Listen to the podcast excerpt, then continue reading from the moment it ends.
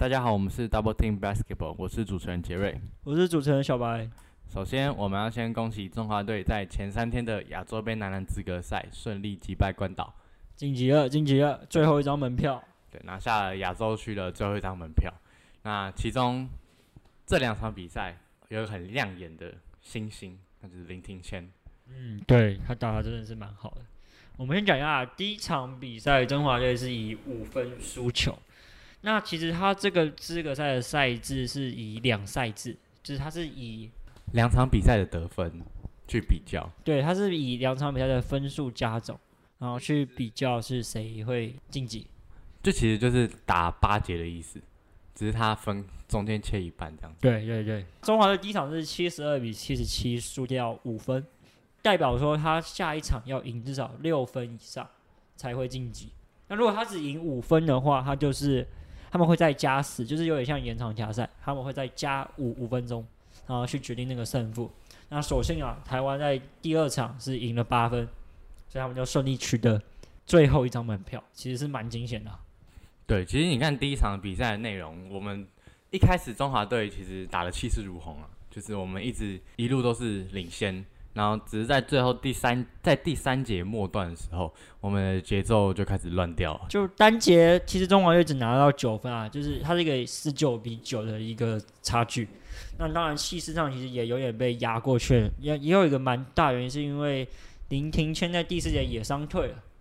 对，然后。最后面我们就被关到反超，然后最后就以七十二比七十七，在第一场比赛的时候就败给了关岛。今天就先来讲一下这两场比赛好了，我们先简单来讲一下，然后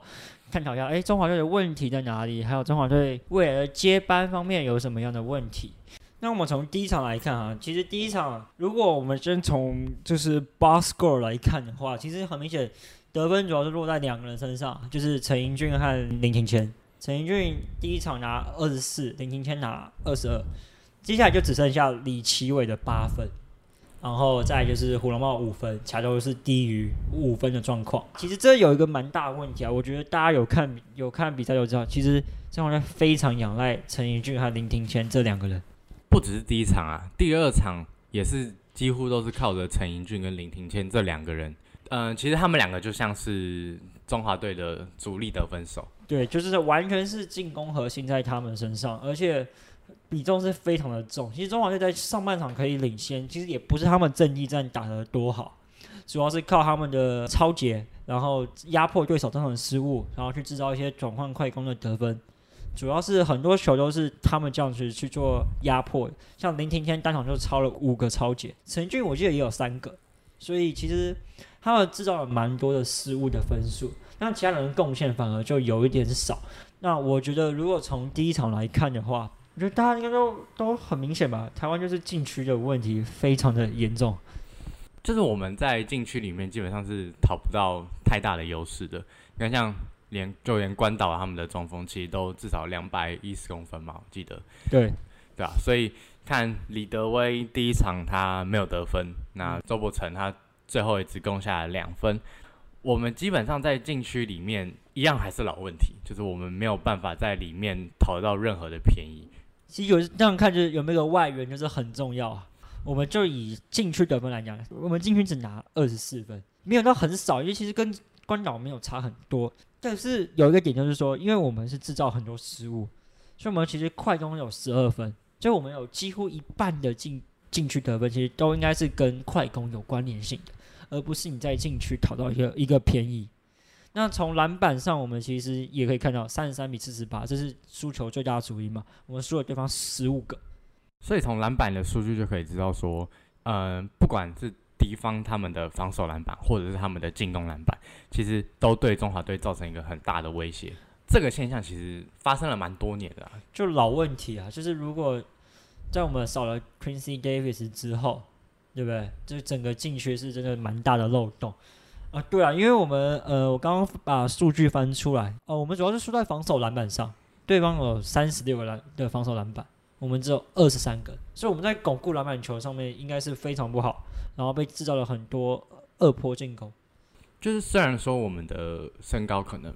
本来就在国际上面讨不到一个便宜。可是我觉得防守篮板这方面我们是要顾好的，因为我们的优势其实就是后场或者是我们的前锋锋线组合是可以提供进攻强大的火力。可是如果今天当我们的外线熄火了，那我们是不是禁区的人可以制造出更多机会？不管是自己的进攻机会也好，或者是你要从禁区去分更多的球给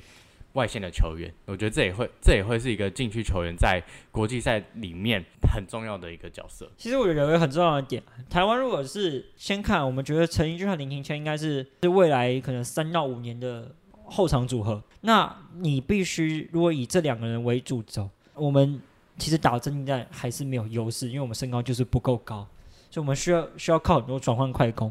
可是你转换快攻有个前提是要有篮板球，我我们没有篮板球，我们速度会不快啊。所以在禁区巩固上面，我觉得可能是在教练他的训练上面，在训练中华队的时候，可能我们要针对这一块再去做加强，就包含是整个防守的系统能够怎么样能够让我们巩固好篮板，我觉得这会是。之后，我们就算顺利晋级了亚洲杯，可是那会是亚洲我们在亚洲杯上遇到的一个更艰难的一个问题。所以，我们看，其实第一场比赛主要就是一来得分重心全部都压在陈奕迅和林庭谦身上。当林庭谦受伤后，我们好像没有第二个得分点可以去分担他的一个进的进攻。李奇伟在第四节有跳了出来，那这是进攻档期是一个点。第二个点就是防守嘛。我们防守其实就是禁区被吃的有点惨，被那个 Ty Wesley，这是关岛队的四，应该是四号位吧，就是不断的在禁区内外去做缴获，所以其实第一场主要就是禁区的问题算是蛮大的。那第二场有没有做修正？我觉得有比较好了。可是我们先看第二场，呃，第二场因为数据有点怪，就是观望有点错误啊。那我重新统计一下，应该陈英俊是拿十四分的。林庭谦应该是拿到二十八分，胡龙茂应该是只有十分，他记十六分，应该是李奇伟的六分，应该是被记到胡龙茂那里去了。陈英俊、林庭谦各有双位数的成绩，但他们两个还是很很稳定。胡龙茂其实这场也有跳出来拿到十分，李德威也拿到十一分，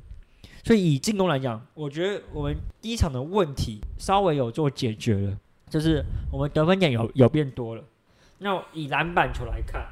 三十一比三十六，我觉得也在巩固篮板上上也有比较好一点点。那其实禁区的得分其实还是差不多，我们还是也只拿二十二。那为什么这场可以赢球？我觉得主要是因为我们的命中率其实蛮高的，我们的外线手感有有起来，我们两方线命中率有高达六六十四，全场命中率有高达五十一。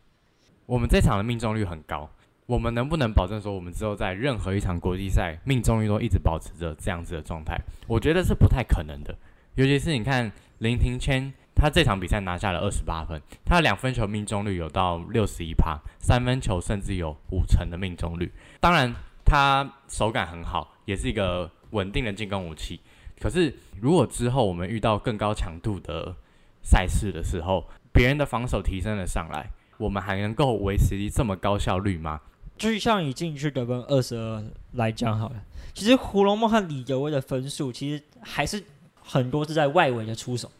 就像李德威，他他其实不太往里面去撞，因为他可能觉得自己没有优势，或者是什么其他原因，我不是很清楚。我跟你们说，他这样打不好，因为他其实可以发挥一些他侧翼，然后把空间拉开，其实也也没有说不好。可是这就是他一个很大的一个问题点，是说他第一场拿零分，就是因为他手感不好。那第二场修正到十一分，就是因为他手感变好了。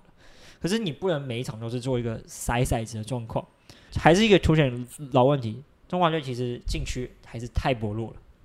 所以这问题杨什么时候会有规划杨将？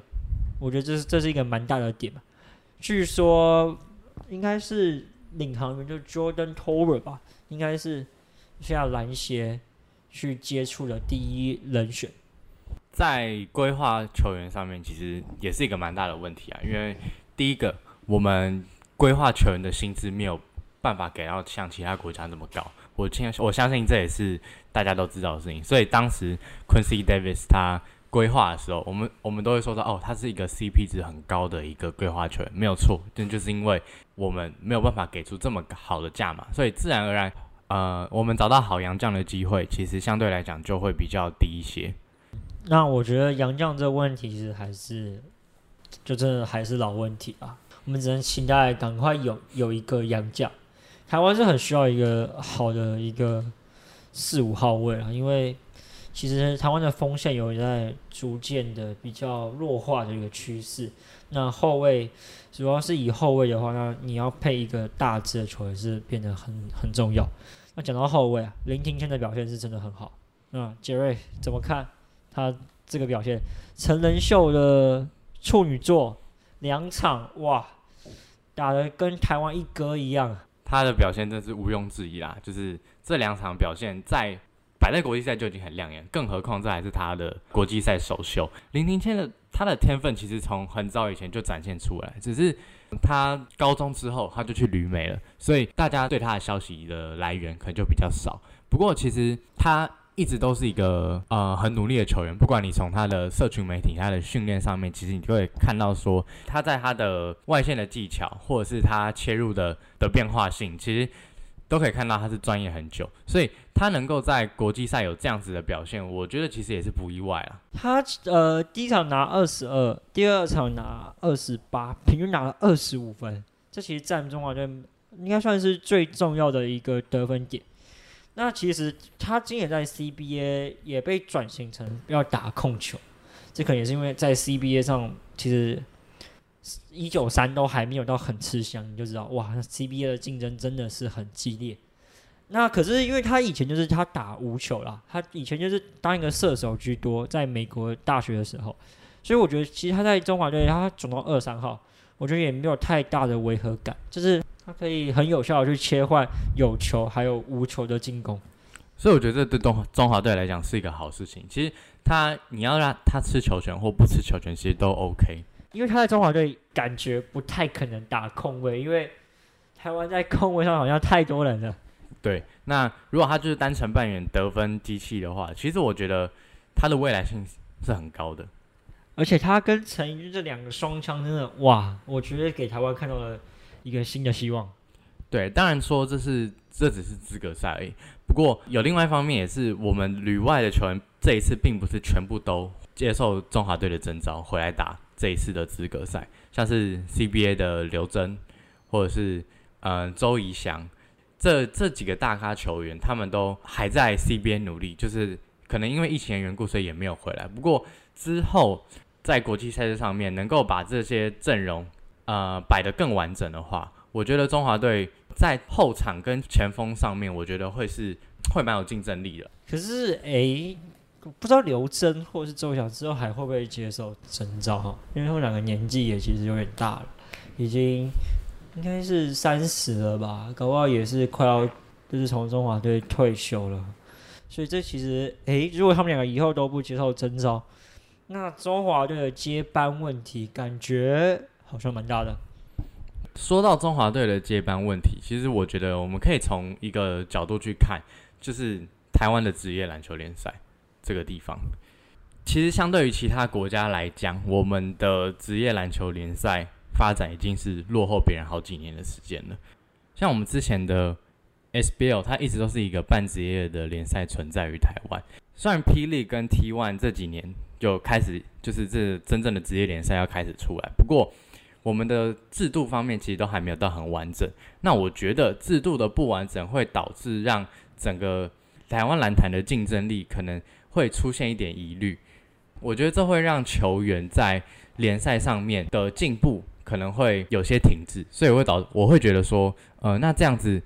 是不是也可能是让像刘真、周逸翔这些锋线球员，如果他们不打了之后，从台湾联赛挑选到的。到国际赛上面的球员，他没有办法有很好的竞争力。就接班问题啊，好像目前我觉得后卫可能接班问题比较小一点，因为台湾其实出蛮多后卫。如果陈任退了，我们可能后面还有高国豪、陈佑伟，这些都蛮值得期待的。现在也有听签嘛，可是锋线好像就比较没有人了。像要接班吕正如位置的，可能黄聪汉。还或者是李奇伟哈，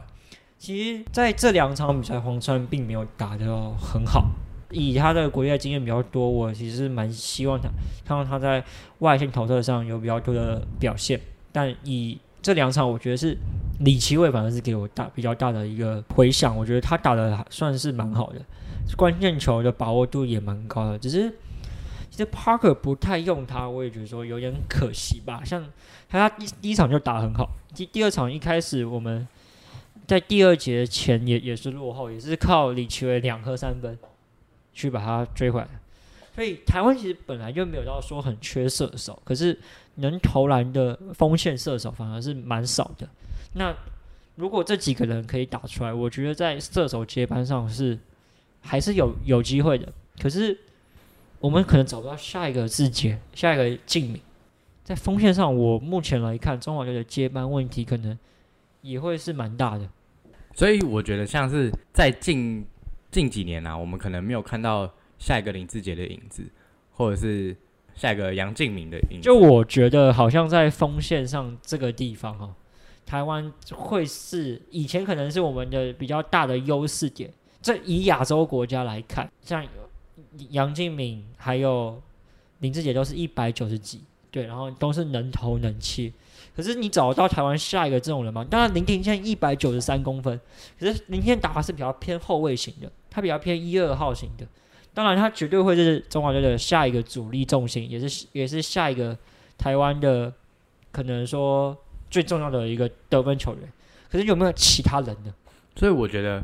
或许呃让打法上面这个改变，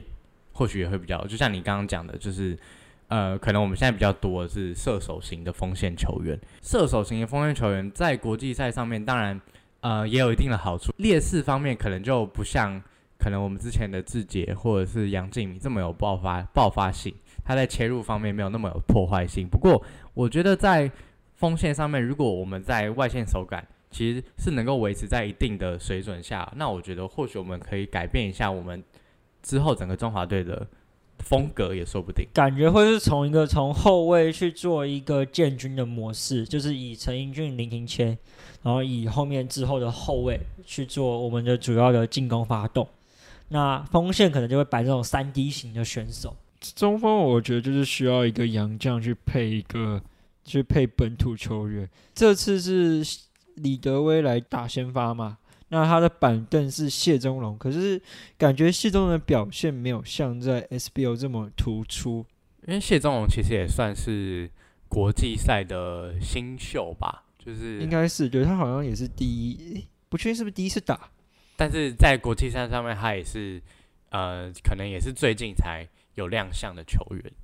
但我觉得这也是台湾篮球可能面对的一个问题，就是像禁区型的球员，他们在我们国内联赛，他们的表现其实都还蛮好的。尤其是像谢宗荣，他在上一季的 SBL 里面，他在禁区的得分其实也是算蛮多的，而且。其实也是算游刃有余啦，只是他转换到国际赛上面，他可能就失去了那个能力，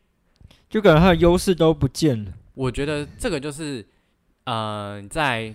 我们本土联赛，你在非国际赛前，就是你在原本的赛季起打球的时候，你你对你自己的要求是说，哦，我今今年在这个赛季，我就是一直这样打，维持这样子的表现，还是？你有可能像是我们之前吕正如在访问的时候，他有说过，他在赛季上面每一个赛季的时候，他会给自己不同的目标，他可能就会要求自己说，哦，可能这一季我的切入比例要多一点，那或者是我的防守强度这一季要提升。其实你就会看到吕正如其实在每一个赛季里面，他在各项的表现其实都是有在进步的。所以转换到国际场上的时候，你就会看到吕正如其实。呃，我们把它定义为中华队的射手。可是，当他的那一天的手感不好的时候，他也是可以在其他的，不管是攻或者是在守，他可以运用其他的表现去弥补他可能那一场比赛三分线低迷的状况。其实这也是，譬如我们看今年的前锋，像是黄聪和李奇伟，感觉他们就只有投而已，就感觉譬如说。呃，快攻终结上，虽然黄川是有成功过，可是会觉得说，诶，如果他可以在一些技巧上再更多一点，或者是他有更完整的一些技巧，其实会对球队的帮助会更大一点。杰瑞，那我们还是回到谢宗龙身上，那你觉得除了谢宗龙以外，你目前觉得有没有什么新生代的球员是你的常人，是你觉得诶也是蛮看好可以做接班的？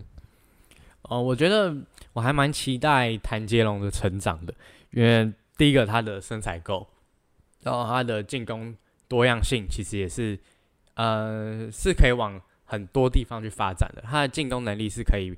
呃，提升很多的，就是他朝的锋线的位置去发展。对，所以他在锋线的潜力是够的，而且重点是他年轻嘛。对，那只是这一次他比较可惜啦，就是在这次的资格赛这两场资格赛上面没有登，没有上场。对，其实我觉得这这蛮可惜的，这可能也是 Parker 他的考量吧。可是我是蛮喜欢谭吉龙的，就是我觉得他的虽然上个赛季可能在梦想家的表现没有到这么好，可其实他在上一个阶段的亚洲杯资格赛，我觉得他打的算是蛮好的，就是在很多年轻小将里面，我觉得他是相对比较亮眼的一个球员，他的外线、策应或是挡人。或是在禁区的防守篮板，我觉得这个强硬度我都还蛮喜欢的。对，毕竟像这种身材，然后有有这个动，有这个可以拉出去投。对，那有这个身高的球员，其实就是蛮少的啦。所以对中华队来讲，他未来如果有机会培养的话，那我觉得他是一个在锋线上面蛮好运用的人选。蛮重要还是他在他个三分线的稳定度，如果可以再提升的话，会对他更好一点。那曾祥军呢？曾祥军其实今年在 Plus League 是打非常的好，呃，以新生代场来讲，他算是比较突出的，也是可能比林振，也是跟如果两个相比的话，或者是跟谭吉龙相比，他是表现算是最好的，还有跟孙思尧了，对他三个这四个人来讲，他是表现最好的。那你怎么看他在之后中华队的表现？我我觉得曾祥军他的第一个也是他的身材，他的身材他的身高是有两百零五公分嘛，所以其实在又比一些两百公分的常人再高了一些。那再加上他的吨位，他的吨位他也不是单薄型的那一种，所以他是能够去，他也是蛮勇敢去做对抗的。而且他的防守应该是比谭杰龙好啊。我记得他的火锅能力就蛮惊人的，他护框也有一定的水准。就其实他在大学的时候，其实就展现出来他在禁区里面的统治力。但重点，我觉得他可能比较没有所谓的稳定的中距离。这在如果他可能到国家队，假设我们有一个洋将的话，那他去打到四号位，虽然他在富邦有打蛮多四号位，可是这种中距离拉开空间应该也是算蛮重要的哈。对，其实曾祥军，我觉得他除了在呃现在刚上职业队，他其实上一季其实就做一些比较，就是教练可能就让他做一些比较简单的工作，就是让他先从简单的开始做起。那我觉得可以蛮期待他之后可能三到四年之间，他这三到四年之间的成长，如果他可以把他的进攻武器可以再多发挥一些，可能像小白讲的，就是把中距离练稳，或者是在防守上面他的体型能够再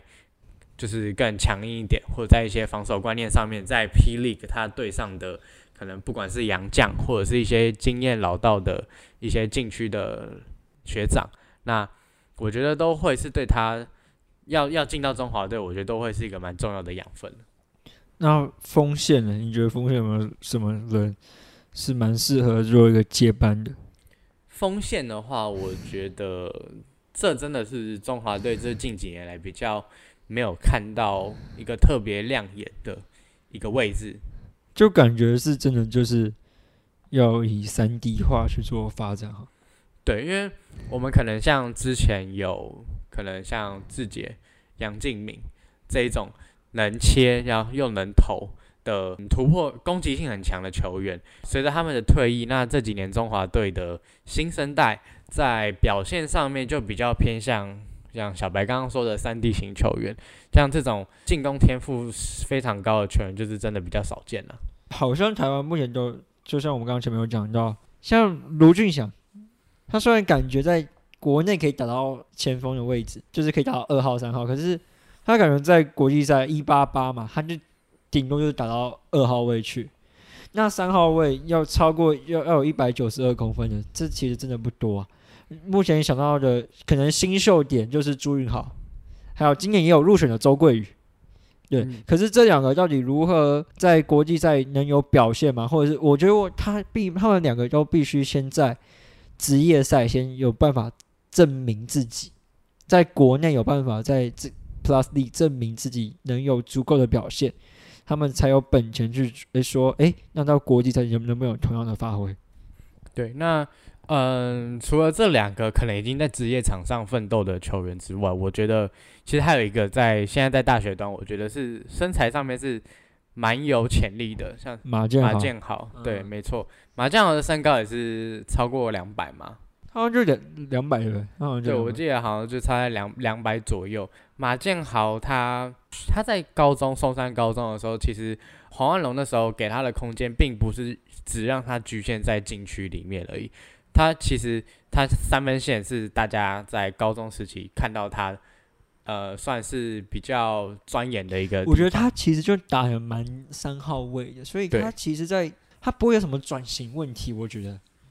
那他去美国之后，其实一直都是打前锋这个位置啦，所以在这个位置上面，他应该算是相对来讲比较熟悉的。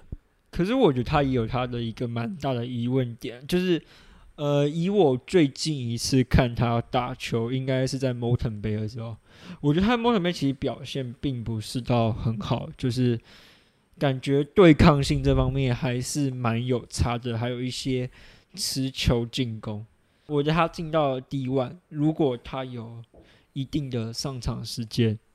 或者是给他空间去做发挥的话，那我觉得还蛮可以期待的。因为他的 D one 的排名是就是全部旅美过的球员最高的，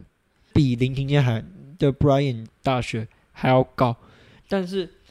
这会衍生到一个问题说会不会有上场时间？有没有足够的上场时间给他去磨练？因为你不是上了一级大学，你就一定会有很好的磨练机会，你也是需要有上场的时间。像是刚刚讲到马建豪，他今年是录取那个乔治亚州立大学。那这所学校它在 NCWA 排名是第一百二十八名，全美一百二十八，所以其实是蛮前面的啦。它的问题点，我觉得就是体型太单薄，这是不管在哪个层级，我觉得都会遇到的问题。我们可能之前在社群媒体上面有看到他飞扣对，快到罚球线的地方有飞扣的影片。那当然，我们说它弹性很好，没有错。可是你摆到场上来讲，你一定会有身体对抗。那你身体对抗如果不够的话，那你练习的这些什么弹跳力这些天赋，可能就没有办法展现出来。那我觉得他还年轻啦，所以他的未来性还蛮有可塑性的。说到旅美，我又想到一个，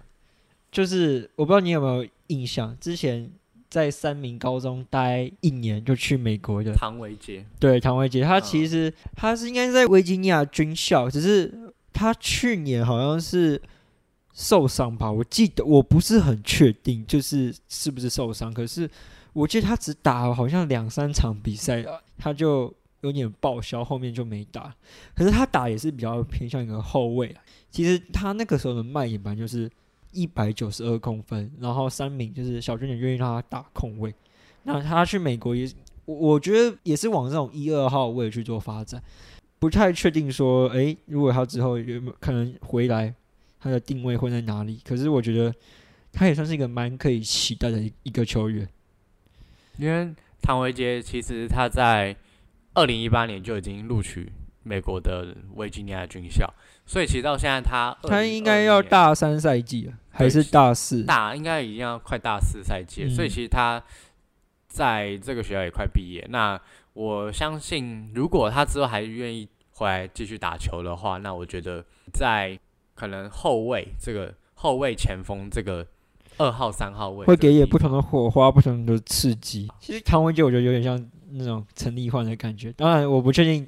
打球啊，可是那种身材样式，我是觉得还蛮像的。嗯，其实唐文杰其实他在大学变很壮了，嗯，对啊，所以可以蛮期待他未来性的发展的。总结，因为我觉得今年中华队，我觉得还还是很幸运啊，就是我们最后还是晋级了，大家也打蛮好的，但就是我们可以看到中华队主要还是一些老问题，然后接班问题，还是在一个换血的阶段？但我觉得中华队换血的问题，在近几年来，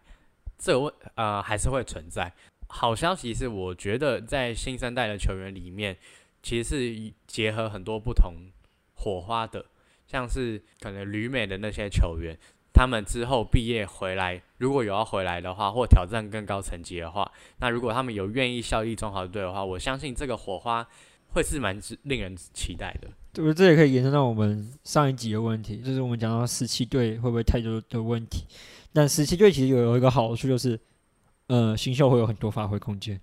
那如果这些新秀有越来越多磨练的机会，他其实也会对他们上到国际赛有更大的一些帮助。我们来讲一下最近的新闻好了。最近我觉得以 Plus D 来讲，最大的新闻，当然有很多自由球员加盟。可是我觉得近几天来讲啦，最大的新闻应该是领航员从仆人身上五个人来了，他们分别身身上了吴吴家俊。也是今年国家队的控控位，只是哎，好像没有被登录哈。然后李家康、施延忠、温立煌，还有 SBL 新人王卢俊祥。哇，杰瑞怎么看这个阵容的补强？你觉得有没有可能跟勇士的先发去跟他一较高下了？呃，我觉得先看领航员，领航员这一波操作，他直接是把本土阵容直接塞满了，所以。接下来，接下来他们阵容已经算是蛮齐全的啦。本土本土阵容已经算是很齐全的状况下，如果要说跟勇士队去做抗衡的话，我觉得是有机会。但是，我觉得领航员的问题还是会出在他们一些经验上面的表现。刚刚讲到人员爆满，就是依我们现在的统计，他们现在光名单里面。假设我们不算陈世杰好，因为我们目前还不太确定陈世杰要到底是有没有续约，还是会转教练，还是会继续当球员。他们光本土球员就已经十三个了，我好像没有看到任何一支球队有超过十四个本土球员。那这样是不是也代表着，哎，Davis 真的没了吗？也可以看他们的中锋，中锋的部分啊，中锋部分他们补了那个外籍 Jordan Tobler，然后。当然还有本土的陈冠权，SBL 上来的温丽煌，然后还有一个对待培育的林振。那其实中锋很满耶。那这样子，我觉得感觉起来应该是跟 Quincy Davis 越走越远的啦。你能想象 Davis 离开吗？我觉得哇，我觉得看到他披其他衣服，我觉得蛮奇怪的。啊，你能想到他披个假设梦想家哇黑色哇？我目前是无法想象。就我们对 Quincy Davis 的印象就已经。没有办法，就是有其他的空间是，哎，他怎么会穿着其他队的球衣的那种感觉？那我觉得领航员去年的比较大的问题，应该是说在后卫这方面。我觉得在季后赛还蛮明显的，他们真的缺乏一个后后卫的指指挥官。彭俊的感觉有一点受到年纪或者伤势的影响，那他们补了一个吴家俊，SBL 的助攻王，在进攻上的火力会比较多一点。还有之前补强的陈玉瑞，我觉得虽然陈玉瑞不是一个正统的控控卫，可是他会他可以帮助施晋尧减轻一点压力。李家康可能我觉得稍微尴尬一点。李家康今年有被转到打到一号，但是其实效果不好。效果我觉得对，就是没有到很好。可是我觉得他有在做努力，做尝试改变。那我觉得今年 SBL 赛季，我看到他最大的的进步是他的外围变稳定了。他会跟关达要去做竞争，对啊，他虽然上了领领航员了，可这个竞争来讲，他是算蛮激烈的。因为如果你说二号位，他前面卡施晋尧，卡陈玉瑞，后卫呃关达要去年又打出来了，彭俊彦也还在，他的上场时间可能不会要太多，那他就必须靠自己去做争取。我觉得这也是有些在一八五的球员，他会有出现的一个困境，就是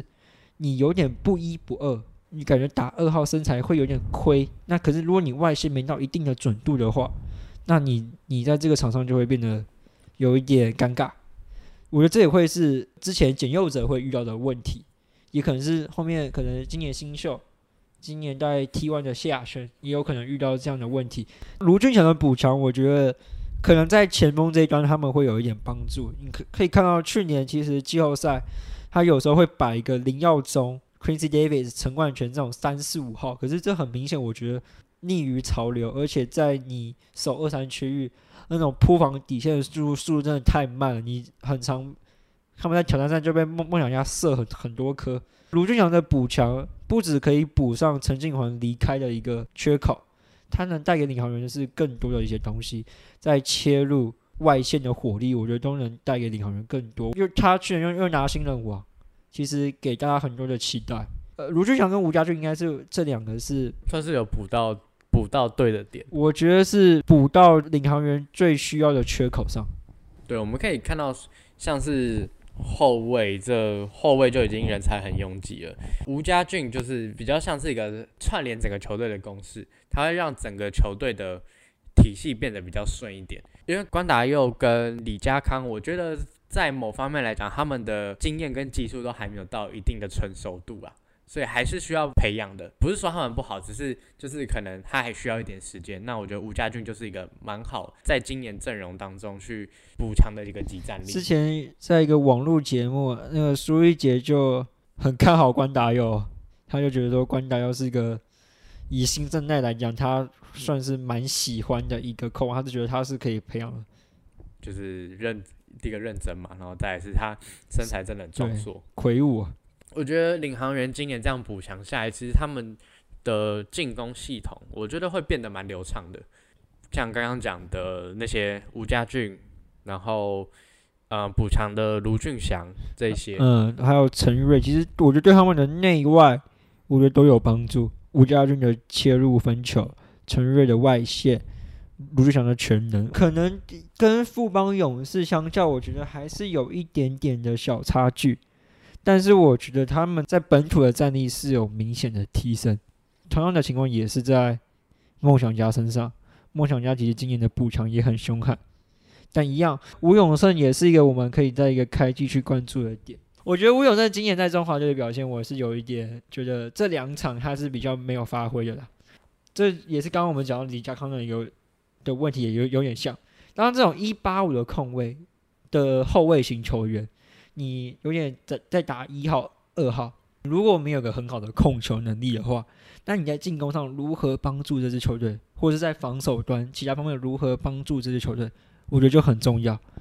呃，梦想家感觉是会把吴永胜以他的这种宣传来讲，感觉是要把把他当一个主力在用。那吴永胜自己也是很有信心，他要要拼最佳五人，可是他的前面的问题有很多难关要去过。当你碰到张宗宪这种防守者，对不对？他又比你高五公分，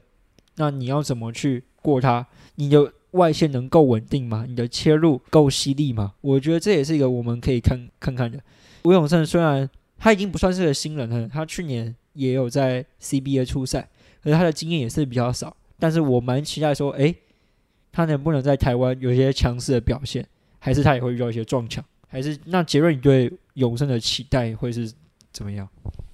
我觉得吴永胜他第一个出国旅美嘛，那虽然这是一个开创先机啦，那出国旅美之后回来的效果，其实嗯，可能没有到大家的期待这么高，他没有可能符合大家说，哎，回来好像就是球技直接提升，好像四五个 level，然后直接吊打所有后卫那样子。当然，这可能因为跟他的伤势其实也有关系，他之前有受过伤嘛，所以今年的赛季上面我。我觉得，我觉得对他来讲，他应该要把整个梦想家的公司串联起来。我觉得他应该是当做一个球队的攻击箭头，对，一个攻击箭头，然后也是要适时的给球队一些火力的支援。